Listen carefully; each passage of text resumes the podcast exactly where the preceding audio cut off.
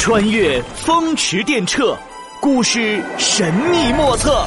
来，快跟上！很冷很冷的冷知识。绳子做的记事本。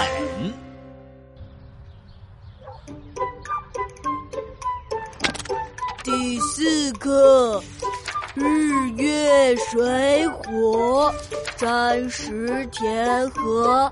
日，日出的日；月，月亮的月。啊，诸葛老师，我有一个惊人的发现！哎呦呦呦呦呦，说说看，你有啥惊人的发现呢？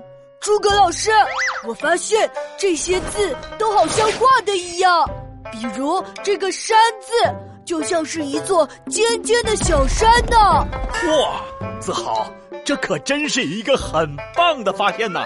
其实，最早的文字就是照着这些事物的形状画出来的，叫做象形文字，是我们人类的祖先发明的。哦，那人类的祖先肯定不用写生字抄课文吧？想写什么呀，就在那边画画就行了。如果是更早以前，文字还没发明的时候，人类不仅不用写，连画都不用画。哦，那可真是太幸福了。不过有个问题啊，不用写，不用画，那我们的祖先是怎么记事情的呀？总不能都记在脑子里吧？会忘记的呀。呃，是的，那该怎么办呢？聪明的人类总是有办法的。来来来，坐好了，我带你体验一下。假设现在是两百万年前，你是一个来自远古部落的村长。以前能当村长的都是厉害的人哦。啊，好啊！噔噔噔噔，从现在开始，我刘子豪就是村长了，天下第一村长。话说今天下午，村民打猎回来了。他们带回来三只小猪，还有二十只小鸡，希望村长你能把这件事记下来。可那时候还没有人发明文字呢，这要怎么记下来呀？嗯，诸葛老师，我不是最厉害的吗？那我肯定有办法。哇，那自豪村长那是相当厉害呀！不慌不忙的掏出了一个宝贝，呵呵，我最厉害。哎，我掏了什么宝贝出来？你掏出了一根绳子啊！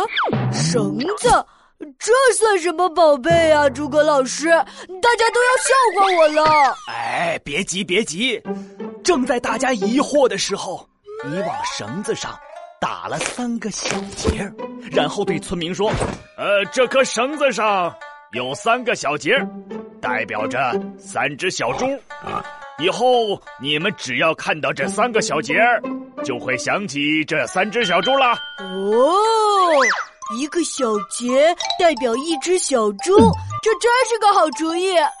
哎，对头，这就叫结绳记事，是以前最聪明的人类想出的办法。呵呵，那个人就是我啊！啦啦啦啦啦啦！哎哎哎哎哎，村长。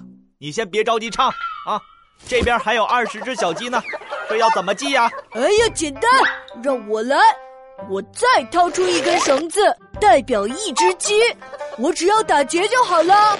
嗯，一只小鸡一个结，两只小鸡两个结，三只小鸡三个结，嗯，七只小鸡，七只鸡腿七个结。八个鸡腿，鸡腿，呃呃，哎哎哎哎，子豪村长，哎，子豪村长，怎么数着数着，这口水又流出来了？啊，不好，这这小鸡也太多了吧！我数着数着就走神了。嗨，其实不用这么麻烦，结绳记事还有第二个规矩，那就是小事记小节儿。大事记大节儿，那二十只小鸡这么多，算不算大事啊？算，那可算了。二十只小鸡呢，可以烧烤，可以麻辣，还可以炖汤喝，咕嘟咕嘟咕嘟咕嘟咕，呃，可以吃好几天呢。对头，所以你就在绳子上绑两个大结儿，一个大结儿代表十只小鸡，两个大结儿就代表二十只小鸡了。哦，原来还能这个样子，太神奇了！哎，你还拔了一根鸡毛插在绳子上，哎，这样看到鸡毛就知道这根绳子上是代表鸡的绳子，就和猪的绳子区分开了。